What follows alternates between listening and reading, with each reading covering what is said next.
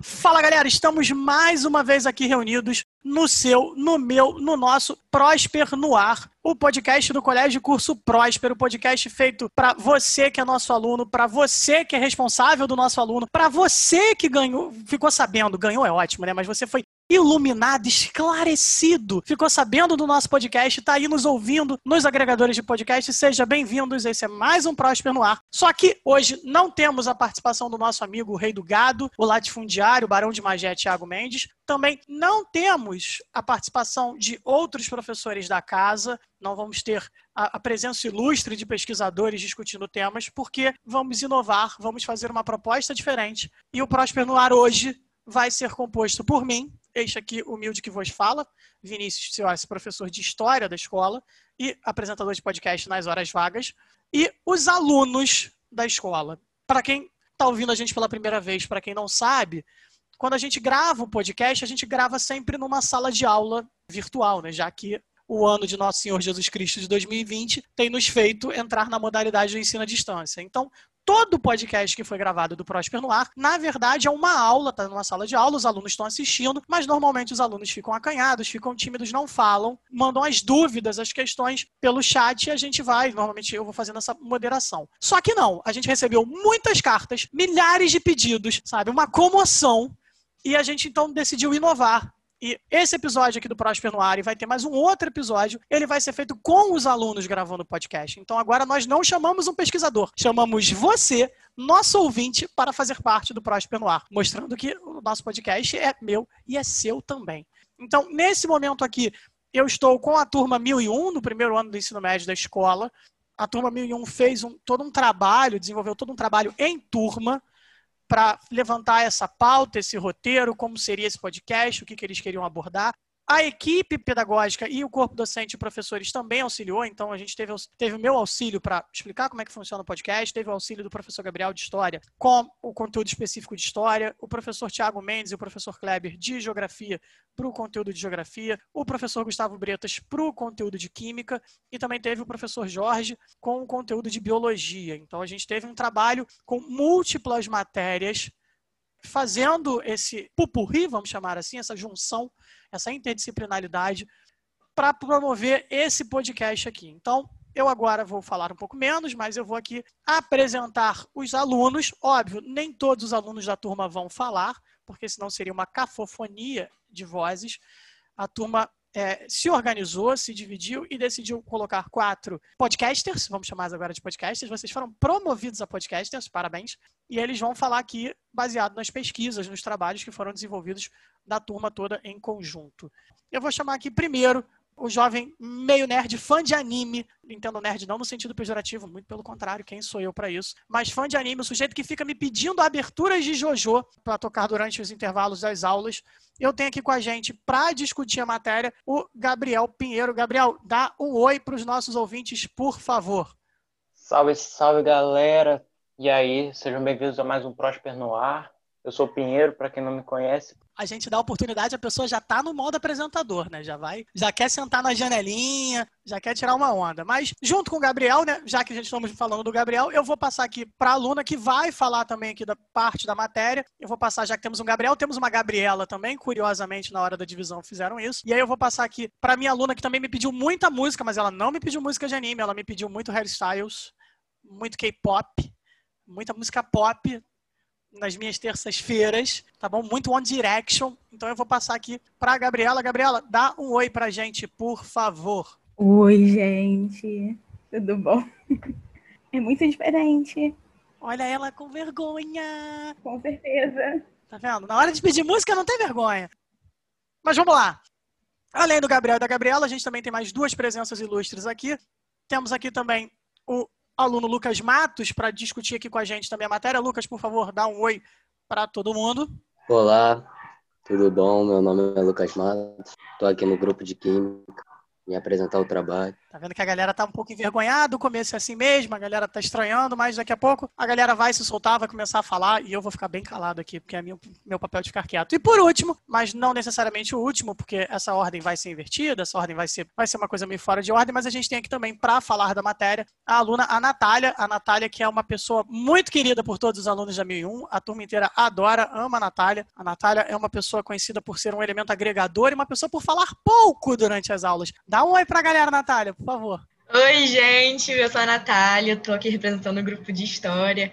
É muito bom saber que os meus colegas gostam bastante de mim, que eu falo pouco, hein, gente, sou bastante tímida. Tá vendo? Então a galera já tá aí se soltando, a galera já tá falando. Já apresentei para vocês quem tá trabalhando com a gente hoje nesse nosso podcast. Então vamos ao que interessa. Vamos ao começar o podcast. O trabalho que os alunos decidiram fazer foi sobre o Pantanal. O Pantanal foi uma questão recorrente ao longo do ano de 2020. A gente teve uma série de problemas no que tange ao ecossistema do Pantanal, com o avanço das queimadas, da destruição do, do, do, bioma, do ecossistema do Pantanal. E aí os alunos decidiram que era um bom caminho, um bom tema para discutir. Então, para a gente começar a falar de Pantanal, é, eu acho que é mais fácil, a gente vai ser bem didático, bem mais tranquilo, a gente definir exatamente o, o que, que é o Pantanal e qual é a importância, como é que a gente pode é, entender o Pantanal como um bioma fundamental, né, um ecossistema fundamental do Brasil. Então, Gabriel, fala comigo como é que a gente pode é, definir um pouco o Pantanal por esse aspecto biológico, por essa questão de ecossistema e de bioma? Bom, o Pantanal ele pode, ele não pode, ele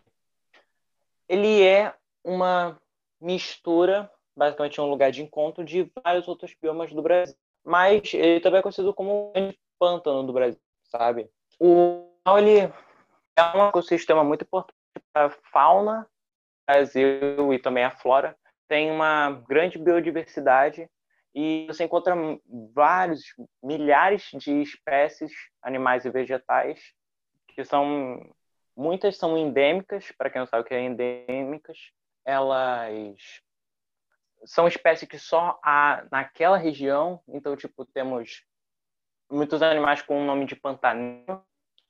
A maior parte não vai ser abordada no podcast, mas tem muitos animais com essa nomenclatura porque só aparecem aqui. É uma variante de outros animais que aparecem pelo mundo. Mas, como importância, você vê grandes símbolos do Brasil nesse bioma, que seria a onça pintada, o próprio pássaro jaburu, ou também o tuiuiu, mais conhecido como tuiuiu. Basicamente isso. Claro, vou aprofundar o decorrer do podcast. Beleza, então a gente já tem uma noção exatamente da, da, representação simbólica da questão do bioma do Pantanal. Agora, eu sei também, e óbvio, eu acredito que vocês obviamente saibam, porque vocês pesquisaram isso, que o Pantanal também tem uma importância fundamental por causa da baía hidrográfica perdão, do Paraguai. E aí, ô, ô Gabriela, o que, que, a gente pode falar em relação a essa questão da hidrografia, da bacia hidrográfica do Paraguai, que pega parte do território brasileiro ali do Pantanal? A bacia hidrográfica do Paraguai começa na nascente do, das Chapadas dos Parecis, no estado do Mato Grosso, e banha uma boa parte do estado do Mato Grosso do Sul e o Paraguai. Tem uma grande influência. E com a crescente parte assim de hidrelétricas e tudo mais, tem acontecido vários problemas que não são tão grandes agora, mas no futuro pode se tornar piores porque com a quantidade de hidrelétricas surgindo, a dificuldade na migração dos peixes e dos animais marinhos que vivem na área e a assoreamento da terra. E conforme, como no, no Pantanal costuma se chover muito uma parte do ano e ter seca na parte do ano, isso acaba tendo áreas alagadas. E há uma grande diversidade no bioma, muitas mudanças. Perfeito. A gente tem um, um ecossistema que, era, que existia de uma maneira tradicional, vou chamar assim de tradicional, né, uma maneira clássica, que com essa questão da construção das hidrelétricas, do uso da função da hidrografia da Bacia do Paraguai para o desenvolvimento de, da, da, rede de energia do Brasil, acaba afetando esse bioma, esse ecossistema, acaba causando uma série de impactos. Agora, a gente vai avançar para um pouco além disso, né? Porque por mais que tenha tido essa questão da, da, ameaça do bioma, dessas transformações por causa da construção de hidrelétricas, o problema que a gente tem recorrente diz respeito à questão das queimadas. E aí, assim, como é que a gente pode falar disso? Eu vou tentar, óbvio, aqui usar minha prerrogativa de professor de história, e a gente sabe que o uso de queimadas na agricultura é uma coisa muito comum, muito tradicional, uma coisa que vem recorrente, mas ela não acontecia na proporção que ela vinha acontecendo. E aí, eu vou perguntar, óbvio, eu imagino que um dos quatro vai saber me responder, o que, que vai gerar de repente, esse aumento do número de queimadas? Que, que fatores estão fazendo com que, de repente, o Pantanal comece a passar por essa transformação para que o seu ecossistema, o seu bioma, acabe se transformando, acabe sofrendo uma transformação para ser um, um, uma vegetação apta para a agricultura, né? para ter um solo, não uma vegetação, perdão, mas um solo apto para a agricultura. Algum de vocês consegue me explicar isso? Bom, é... saber explicar eu posso até dar uma. Eu posso abrir portas para o raciocínio. Porque, mesmo que o Pantanal seja desmatado, seja queimado totalmente, além de fazer uma, um terrível dano climático para a região, vai diminuir muito as chuvas, porque também não vai ter água, não vai ter é, árvores para poder fazer a fotossíntese e também umedecer o, o ar da região, o Pantanal tem a característica de se inundar em certas partes do ano. Então, só seria apto para para agricultura só se fosse em plantas aquáticas. Então, não aquáticas especificamente, mas tipo tipo arroz. Mas para pecuária e agricultura, como se fosse trigo, algodão, é, e outros produtos que o Brasil exporta e produz para si mesmo, não seria tão bom. Seria melhor, sei lá, o sul ou alguma outra região mais plana, que não inunda muito. Pinheiro, eu vou fazer uma abordagem diferente da sua, porque isso tem um pouco a ver com o avanço da fronteira agrícola, porque com a quantidade de terras que estão sendo queimadas e por causa da agricultura e por causa da pecuária, também tem a ver com essas grandes mudanças climáticas que estão acontecendo no bioma do Pantanal. E muitas das vezes o bioma está sendo modificado para poder suportar uma coisa que não era predominantemente que aconteceria ali. Foi trazido de fora o gado, porque não é um animal biologicamente daqui do Brasil, e tudo mais. E eles têm pego grande parte da floresta amazônica, que tem falta de chuva também. E isso também afetou na chuva no Pantanal. Porque tem épocas de seca e épocas de chuva. E normalmente é, no Pantanal é, se chove muito no verão e é, no inverno é muito seco. E no período de seca de janeiro a setembro de enchentes são de outubro a dezembro, as cheias são de janeiro a março e as vazantes são de abril a maio. Então, isso também tem um pouco a ver com a falta, com o acontecimento das queimadas no Pantanal, a falta de chuva. Tá, beleza. Então, pelo que eu consegui entender, óbvio, né? Eu estou fazendo o papel do leigo aqui. A expansão da fronteira agrícola é fundamental para essa transformação, pelo que eu entendi, da vegetação do Pantanal, do, do bioma do Pantanal, porque então os fazendeiros, e eu imagino que sejam não só fazendeiros, mas também pecuaristas, vão querer desmatar o Pantanal exatamente para expandir essas fronteiras e conseguir ter mais territórios. Pelo menos é isso que eu estou entendendo. Natália, você que ficou encarregada dessa belíssima matéria que eu chamo de história, você consegue me ajudar explicar para a galera exatamente quando que de repente, que formas que o Pantanal é, virou essa função toda? Quer dizer, virou essa função toda não, mas ganhou essa evidência, virou uma região do Brasil importante para o desenvolvimento econômico? Bom, o Pantanal começou seu período de ocupação no começo do século XVIII e começou a ficar completamente dominado no século XIX, e onde aumentou, onde cresceu o número de fazendas na região. E a partir daí ele foi ganhando diversas formas diversas importâncias, como começou a ser considerado um patrimônio natural mundial, não apenas da Unesco, e a partir da Unesco, a partir do, de 1988. onde foi nomeado como patrimônio natural pela Unesco.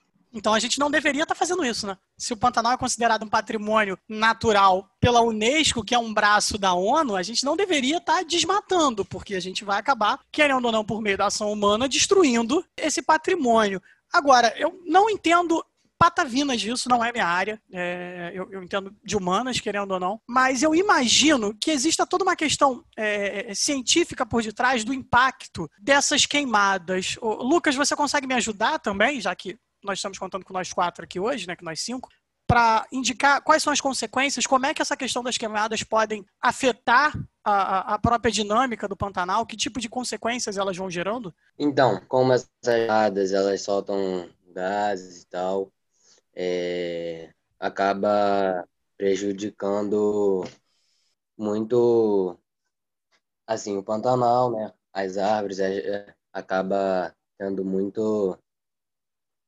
desmatamento das áreas.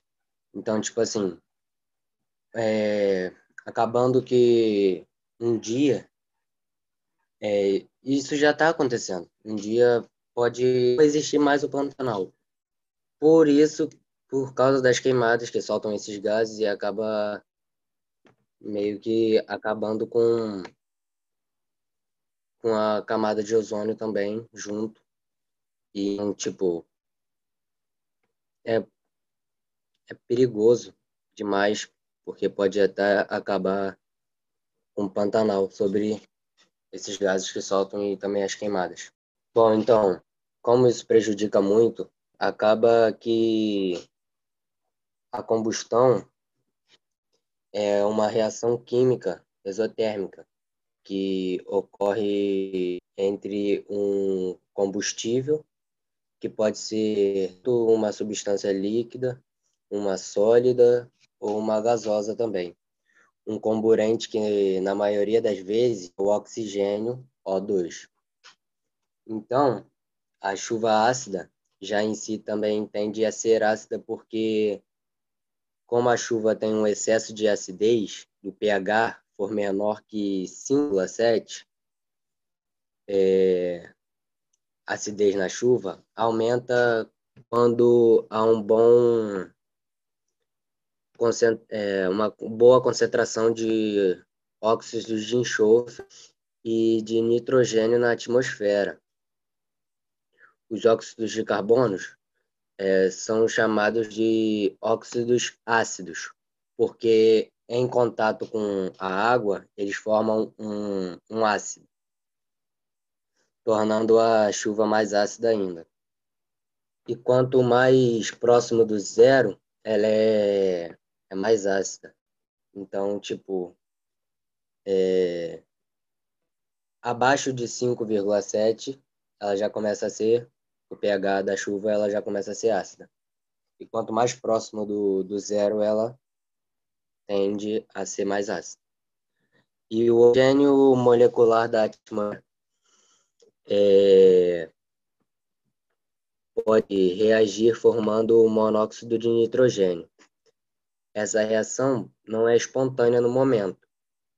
Necessita é, de muita energia para ocorrer essa ação. Por exemplo, é, vou dar um exemplo aqui.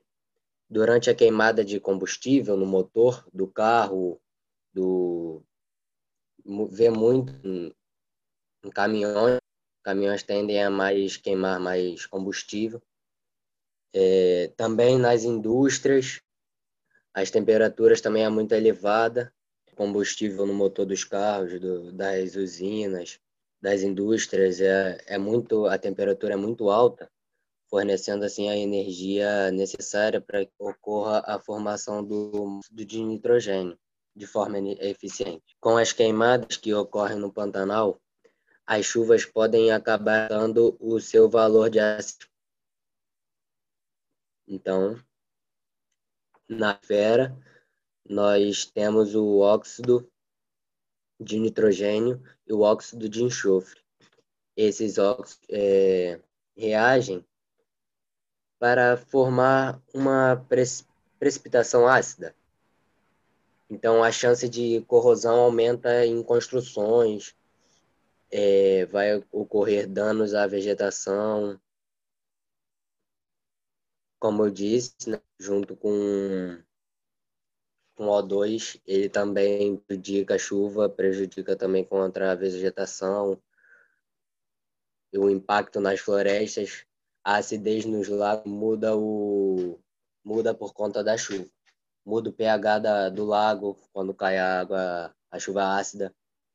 Então, tipo, a chuva ácida prejudica muito, junto com as queimadas também. Então, pegando o gancho aí que o, é, que o Lucas está falando agora de chuva ácida, a questão de é, ter essas chuvas é, na mata do Pantanal é, acaba ressecando muito as plantas de lá, podendo ter focos de incêndio por conta da luz do sol. E também, claro, não é só assim que queimadas acontecem, elas também podem ter criminosos, mentira, não tão criminosos, mas estão fazendo trabalho ilegal, que estão tirando a mata para poder fazer agricultura, para o seu próprio bem e tal. Essas queimadas, elas têm um grande problema de é, prejudicar, além da vida vegetal, da flora, de ferrar com a fauna, de animais muito importantes, como falando aqui um pouco da onça pintada, ela além de ser um ícone muito grande da, da fauna brasileira, ela é o terceiro maior é, não mamífero, é o terceiro maior felino do mundo, só perde para o leão e para o tigre. E além dela fazer o controle de população das espécies no Pantanal por conta que ela é solitária, ela não anda em bando. Então ela não tem uma facilidade muito grande de se reproduzir. Isso também acarreta na extinção dela, que ela está preocupante, sabe? E entre outras espécies é, simbólicas, como o tuiuiu, a queima das árvores pode acabar ferrando com os ninhos desses animais, que além de demorarem muito para poderem ser feitos, porque a gente está falando de uma ave que tem 1,60m de altura. Ou seja, parabéns, meu amigo, se você tem menos ou essa altura, você é do tamanho de uma ave que voa, parece uma garça. Mas espera aí, ela tem 1,60 de altura ou de envergadura? Pelo que eu vi aqui, é de altura. É bem grande. Os ninhos deles são imensos.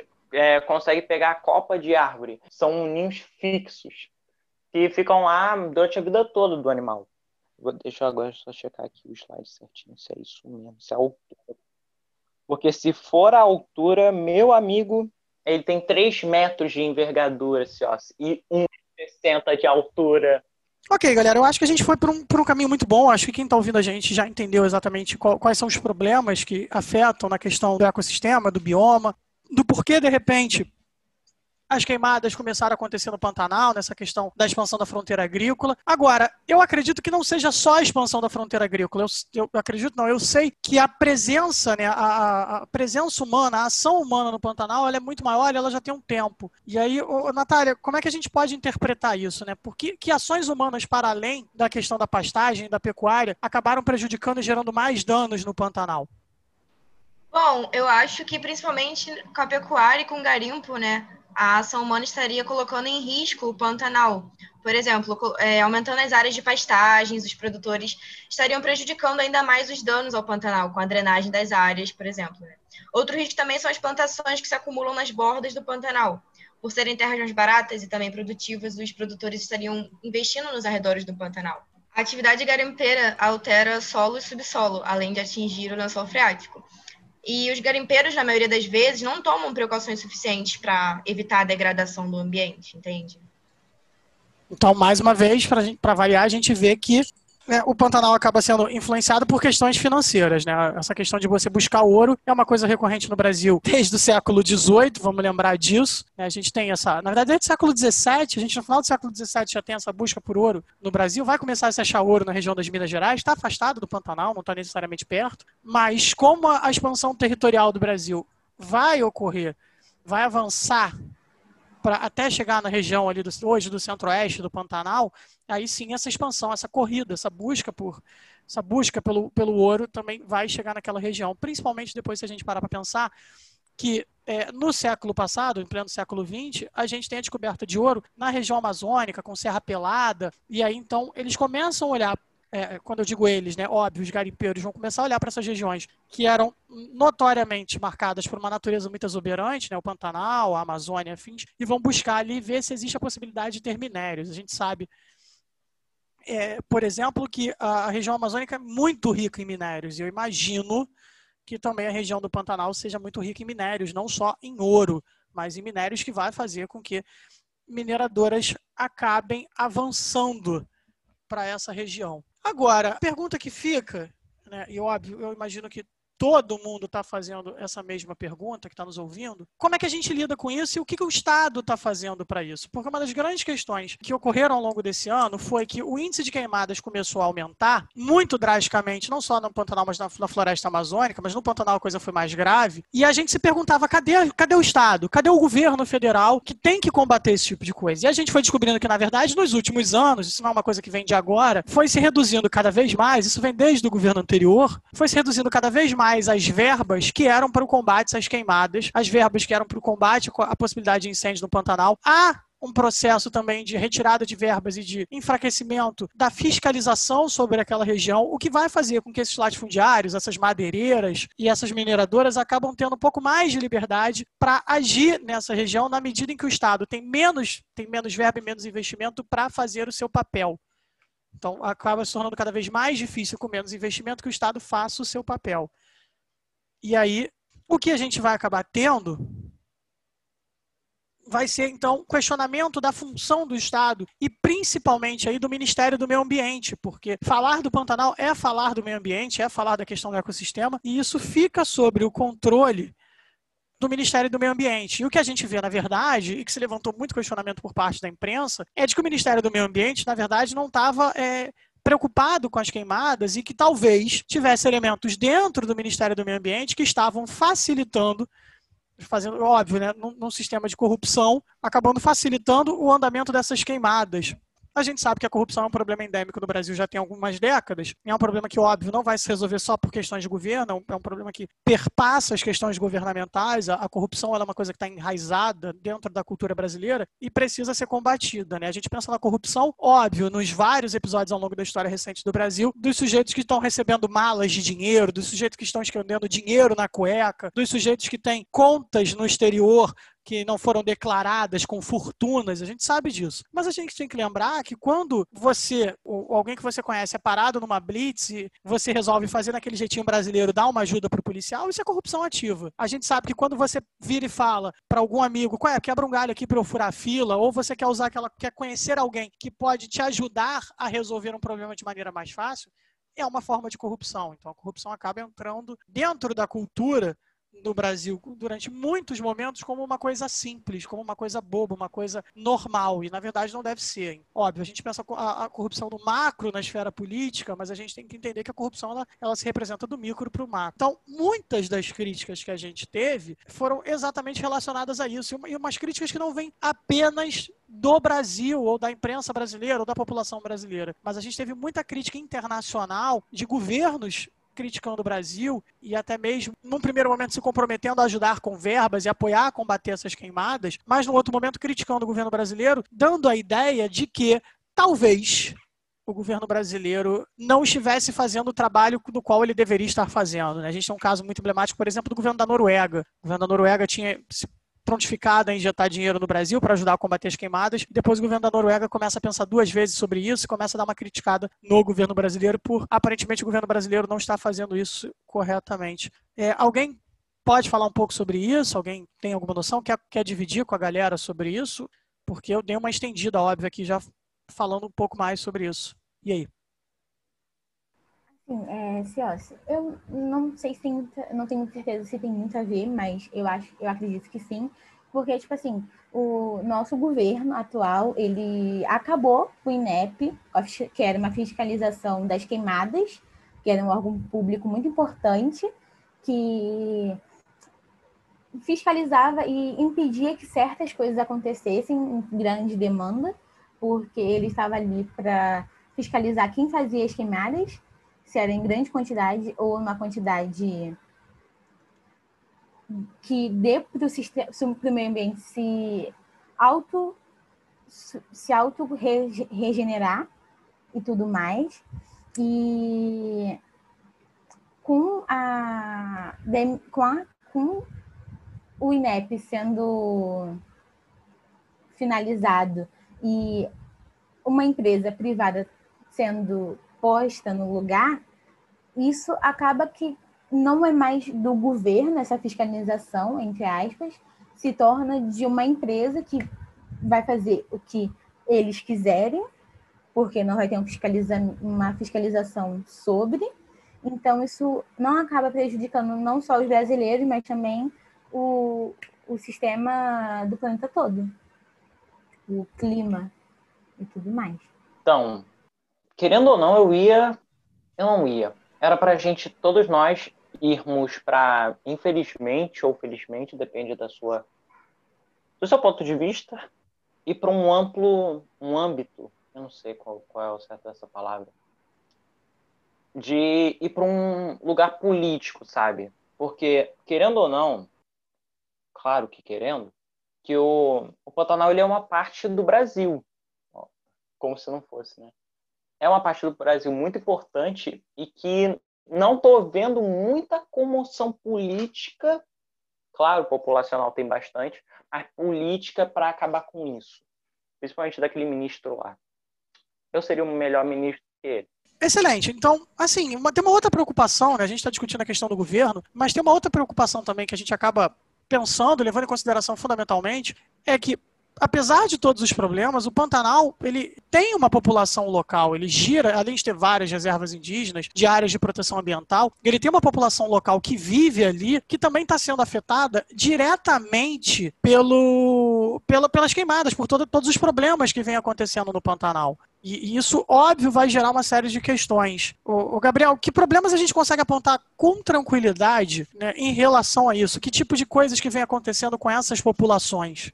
Bom, já que você pegou uma parte mais é, governamental da questão, falando mais sobre pessoas, além das queimadas estar deixando animais carbonizados, como jacarés e outros animais, tem a questão da saúde humana das populações que vivem lá.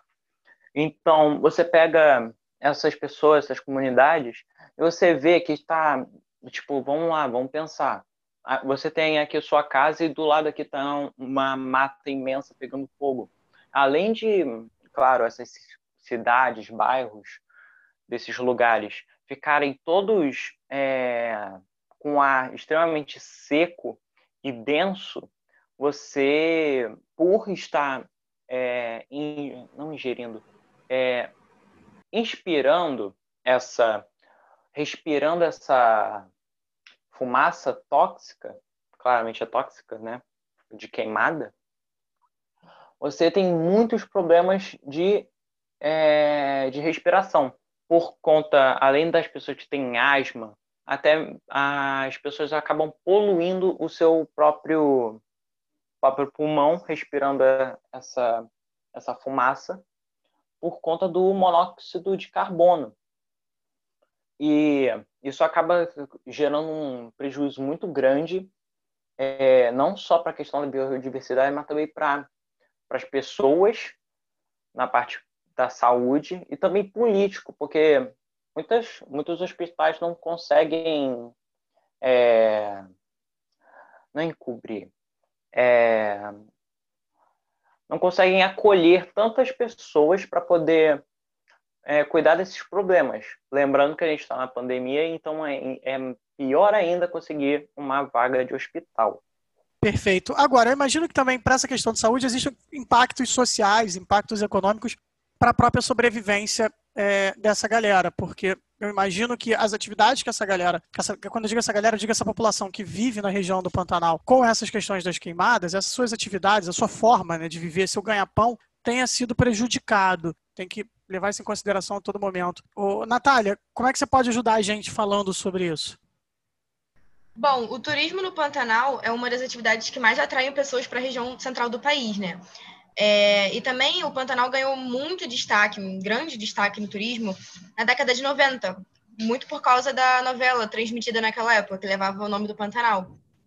E muitas pessoas passaram a querer visitar a região por conta da história, do visual e personagens de produção. E também tem o turismo ecológico, que é bastante forte e se torna uma das atividades econômicas mais importantes da região. Então, Mati, é, aproveitando-se essa questão do turismo ecológico que você disse, a gente pode pegar várias espécies do Pantanal, em específico uma, que, que é a sucuri. É uma co cobra constritora que ela pega as suas presas e literalmente amassa elas. Ela comprime e acaba se alimentando. Ela, ela é uma cobra semiaquática, mas eu estou acabando fugindo da, da questão que eu queria me focar. A questão da, do turismo ecológico. Muitas dessas cobras prejudicam, prejudicavam a, os agricultores e pecuaristas dessa região do Pantanal por conta que ela pegava as galinhas dos seus galinheiros. E acabou que muitos desses fazendeiros, fazendeiro, desses fazendeiros, eles matavam essas cobras é, sem motivo, claro, porque a cobra não está fazendo nada, está só sobrevivendo, claro, a cobra. Muita gente tem medo de cobra. Mas voltando.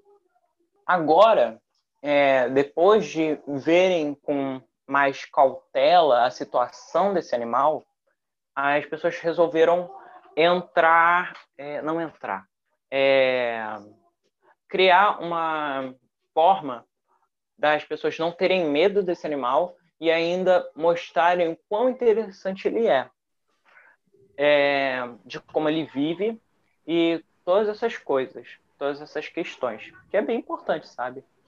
E no Pantanal também tem a questão de que, tipo assim, ele se localiza numa área de clima tropical, então são duas, tem duas estações muito intensas, que é o verão chuvoso e o inverno as secas. E isso também tem bastante influência no turismo, que é uma forma muito importante de, da economia do Pantanal se movimentar. E normalmente o turismo ele é proibido em uma, uma determinada parte do ano e a pesca também.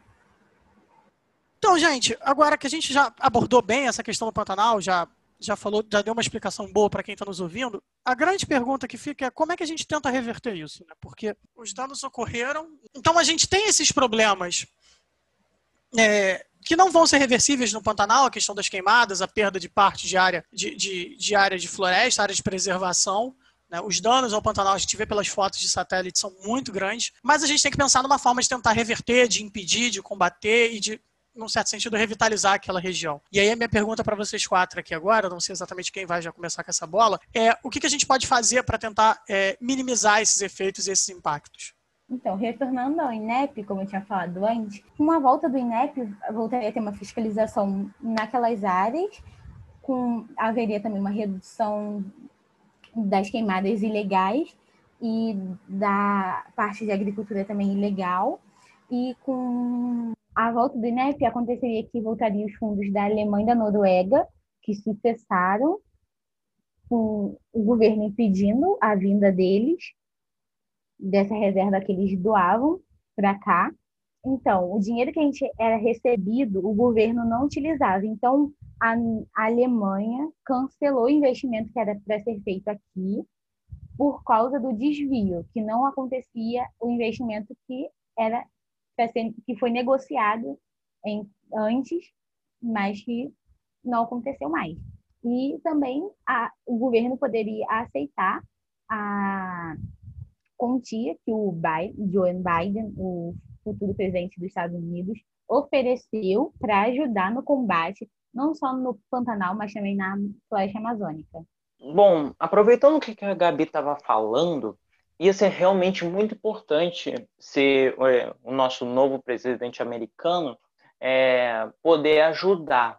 Que até uma fala que ele tinha dito, isso é uma questão mais pessoal minha aqui, uma opinião, que eu tinha visto que ele tinha falado que ele ia fazer acordos quando melhorasse a situação das matas e, querendo ou não, do Pantanal. Isso é muito importante, porque você vê que pessoas de todo mundo, e até pessoas importantes como governos, estão se importando com essas questões do, dos animais, o que eu acho isso incrível. E eu fico muito revoltado como que a parte brasileira, não são todas as pessoas, mas exclusivamente os políticos, alguns deles, não estão se preocupando com essa questão é, da biodiversidade, porque não são somente vidas humanas, claro, as vidas humanas são muito importantes, claro, mas também são é, perca de muitos, muitas espécies, muitos animais, muitas vidas são muito importantes para tudo no mundo, sabe? Então, ia ser muito gratificante ter essa ajuda internacional, mesmo que o orgulho brasileiro diz que se não tem saliva tem pólvora. Isso eu acho terrível. É, e para todos que estão assistindo, enfim, ouvindo o podcast, é, procurar mais sobre os candidatos que vocês vão estar votando, não só no domingo, mas também daqui a dois anos, entendeu? Nas propostas que vão estar oferecendo para o meio ambiente, para o meio ambiente, é uma coisa muito importante, não só para a nossa geração, mas para as futuras. E também, completando o que a Gabriele falou, eu acho que essa seria a melhor forma, assim, para poder é, melhorar, né? É, conseguir voltar atrás, assim, porque teve muita destruição e o Pantanal quase, né? Que...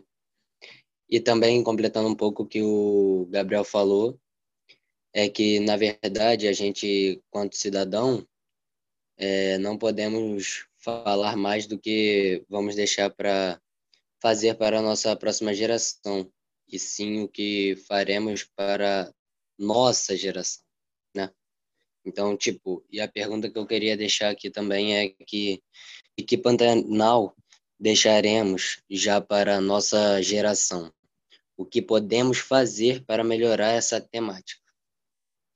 Então, pegando agora essa finalização, basicamente, que a Gabi está tá dizendo, uma mensagem que eu quero deixar é que biologia está é, tá em tudo.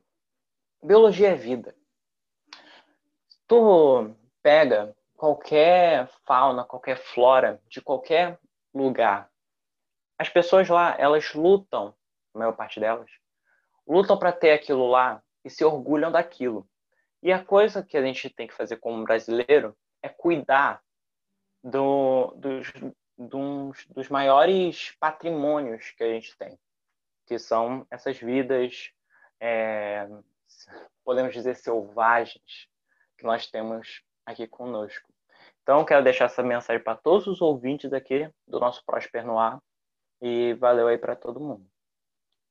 Gente, é, o papo tá bom, o papo foi bem proveitoso, bem divertido, ainda que a gente tenha percebido que parte da galera estava meio tímida de falar, mas o trabalho foi cumprido e infelizmente a gente tem que acabar com o nosso episódio do Prosper no ar, né? A gente tem esse esse formato, esse tempo de duração. E aí eu gostaria de agradecer, obviamente, aqui a participação dos quatro, né? Agradecer a participação da Natália, do Lucas, da Gabriela e do Gabriel. Muito obrigado. Assim, eu falo em nome, óbvio, da escola, em nome dos seus professores também. Quero agradecer ao trabalho que foi feito, é, não só por mim, mas pelo, pelo Bretas de Química, pelo Kleber, pelo Tiago, que são de Geografia, pelo Gabriel, que pega história junto comigo, pelo Jorge, pela equipe de Biologia num todo. Então, foi um trabalho ótimo. Eu quero agradecer ao resto da turma que está que tá participando e que participou na confecção desse material, desse trabalho, dessa pesquisa, ainda que a galera não esteja falando aqui no podcast, mas a galera, durante a gravação, está aqui com a gente ouvindo, tá bom? Lembrar os senhores que nos vemos